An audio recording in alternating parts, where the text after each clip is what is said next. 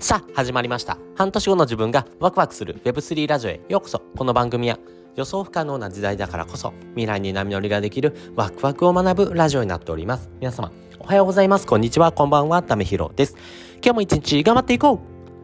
うということで今回はですね、だから NFT2.0 が面白いというテーマでお話ししたいなというふうに思っております。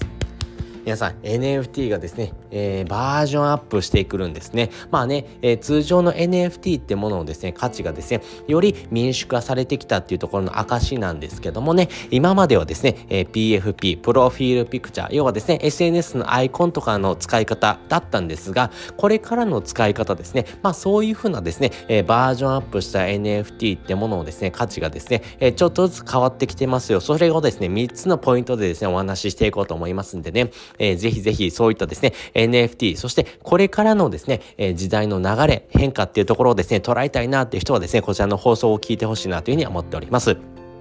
先にですね、3つのポイントをお話ししていきます。1つ目、評価されるデジタルアイテム。2つ目、資金等えー、資金調達の民主化、そして3つ目、エンジェル投資の民主化というところです。それぞれ解説をしていきます。まず1つ目ですね、評価されるデジタルアイテムということです。今までですね、NFT、NFT って言ってましたけども、NFT ってものをですね、言わなくてもいいようなですね、時代になってきてます。まあ、えー、つまりですね、今まで NFT だって言ってたものがですね、えー、世の中で言うとですね、インターネットみたいな感じですね。インターネットが始まったよ、インターネット、インターネットって言うんですけども、別にインターネットがすごいわけじゃなくてですね、え、そのインターネットの中でやり取りができるってことがですね、すごいわけですよね。なので、今までのですね、NFT ってものはですね、その概念です。概念の部分をですね、皆さんですね、え、PR してたんですけども、これからはですね、デジタルのアイテムですよ。そのアイテムのですね、使い方は、え、企業さんにもよっても違いますし、その考え方なんかもですね、大きく変わってくるというところですね。まあ、直近のニュースで言うとですね、ディズニーですよ。あの世界最高峰のディズニーです。あのエンタメの、えー、最高峰のディズニーがですね、なんとですね、このデジタルアイテムのですね、売買ですね、まあそれをですね、始めるというふうなことを言われています。えー、デジタルアイテムって言ってもですね、えー、皆さん胸につけるですね、ピンですね、こちらをですね、デジタルアイテムとして売買する。そしてそういうふうなプラットフォームを作っていくっていう形ですね。いよいよディズニーがですね、えー、この Web3 の世界にですね、進出するわけですよ。これはですね、皆さん、えー、これからディズニーってものがですね、この Web3 の世界をですね、席巻してくる可能性がある。じゃあ今から始めておいた方がいいんじゃないってことにね、繋がっていきますよね。他にもですね、ナイキとかはですね、もともとですね、ナイキっていう参加の中にですね、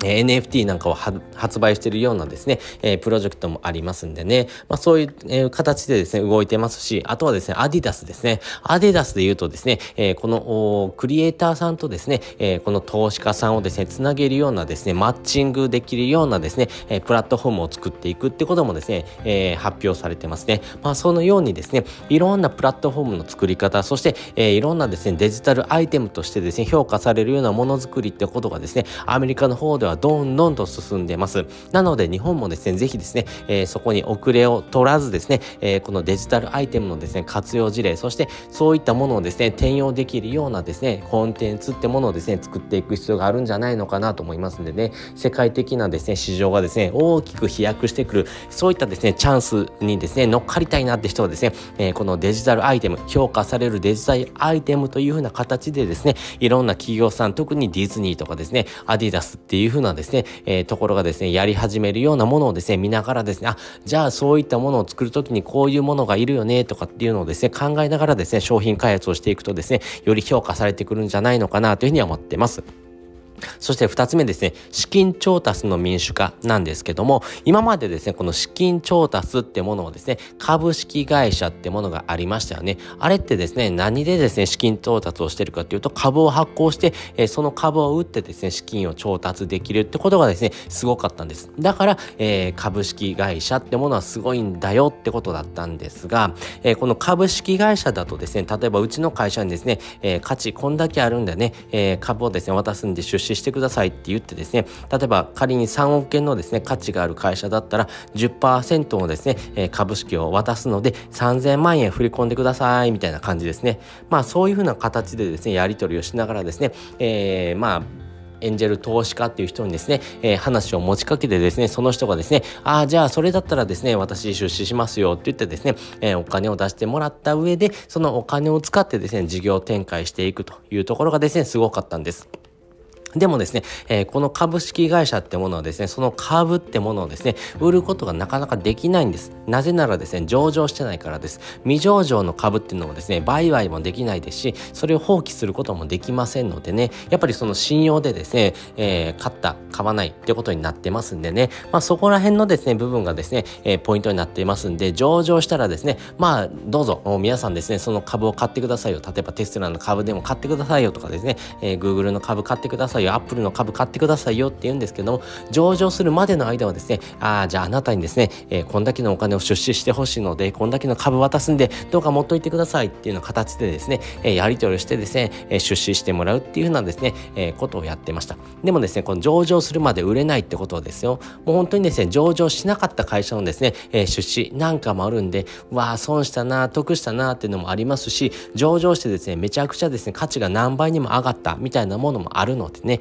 まあそういうふうなですね、えー、価値を作ることもできますんで、えー、そういったですね、お金儲けっていうようなからくりの中でですね、今までこのエンジェル投資家って言われる人がですね、投資をしてですね、上場したらですね、売るよ。でも、どのタイミングで上場するかはちょっと判断させてね、とかですね、そういった形で運用してたんですが、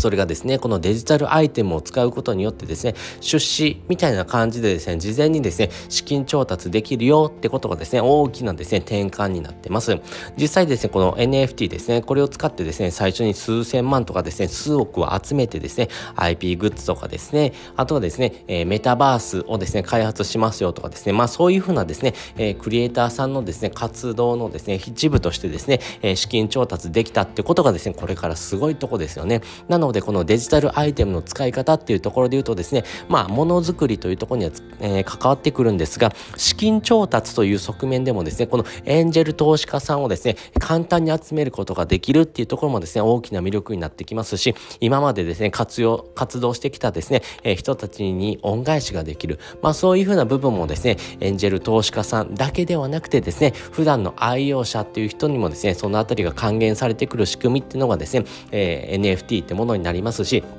こういったデジタルアイテムを使うことによって簡単に資金調達できるよっていうのはですね、えそういったですね、事例なんかも知っておけばですね、え今後の活動のですね、幅が広がってくるんじゃないのかなというふうに思っています。そして3つ目、エンジェル投資の民主化というところですね。まあね、株式会社はですね、株式をですね、発行して、その株をですね、えー、買ってくれるからこそですね、えー、その株主にですね、えー、まあ、会社が大きくなったら株主優待とかで還元していく仕組みですよね。でも会社が大きくなってきた時にですね、えー、それをですね、支えてくれるのはですね、株主ではなくて愛用者ですよね。普段から愛用してる人がですね、いろんな商品を買ってくれてですね、会社の売り上げに貢献したからこそですね、えー、今までのですね、えー、恩があるので、えー、株主さん、ありがとうございますって言って株主にですね、還元していくわけですが、でも普段から使ってるですね、愛用者にはですね、何も還元がないの、これおかしくないっていうところもですね、一つありましたよね。でもですね、これをですね、えー、デジタルアイテムを使うことによって、この愛用者にもですね、還元できるような仕組みっていうものをですね、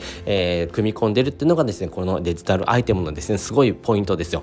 例えばですよ、じゃあ iPhone の価値っていうのはですね、国ごとのですね、えー、購買層でもですね、大体変わってくるんですけども、まあ大体一律ぐらいですよね。でもですね、えー、〇〇さんが使ったですね、iPhone っていうことをですね、えー、PR したいっていう時にですね、じゃあ例えばですね、孫正義さんも作った、使ったですね、iPhone 僕持ってますよとかっていうとですね、ちょっとですね、えー、自慢したくなりますよね。価値もですね、それだけ上がりやすくなりますよね。それをですね、デジタルアイテムにですね、えー、転換することがですね、できるというふうな仕組みですね。まあこの希少性があるからですね、えー、みんな買えないけども、さらに価値がですね、作ることができるよっていうものがですね、このデジタルアイテムの特性になっています。なので、株式会社はですね、株主だけのものなので、愛用者にはですね、えー、何か還元する仕組みが今までなかったんですが、でもですね、一番ですね、使ってくれる愛用者の人もですね、えーえー、株主の方もですね、このデジタルアイテムをですね、購入することができますし、株主みたいな形でですね、優待ということでですね、えー、売買してですね、お金が儲かってですね、えー、それをですね、えー、もらうこともできます。しかもですね、え株主はですね、株をですね、えー、まあ、上場するまでですね、売ることができなかったんですけども、えー、NFT であればですね、簡単に売買することができるので、非常にですね、資金調達、そしてエンジェル投資というものをですね、民主化していくことにですね、つながっていくっていうことはですよ、よりですね、えー、市場が活性化してですね、このデジタルアイテムってものをですね、活用すればするほどですね、え資金調達もそうですし、会社の事業としてのですね、え作り方、そしてコンテンツというところにもですね、落とし込みやすいということでですね、ね非常にですね、価値を作っていく。そして、愛用者ファーストでですね、愛用者と株主のですね、壁を薄くしてですね、非常にですね、気軽にですね、売買ができる。まあそういったところがですね、これからですね、NFT ってものをですね、価値を上げていくバージョン2っていう形でですね、NFT2.0 ってものがですね、非常に広がってくるんじゃないのかなというふうに思っております。ということで今回はですね、だから NFT2.0 が面白いというテーマでお話をさせていただきました。そして本日の合わせて聞きたいです。本日の合わせて聞きたいはですね、2024年以降のですね、NFT 実用的な使い方とはっていう回のですね、リンクを載せております。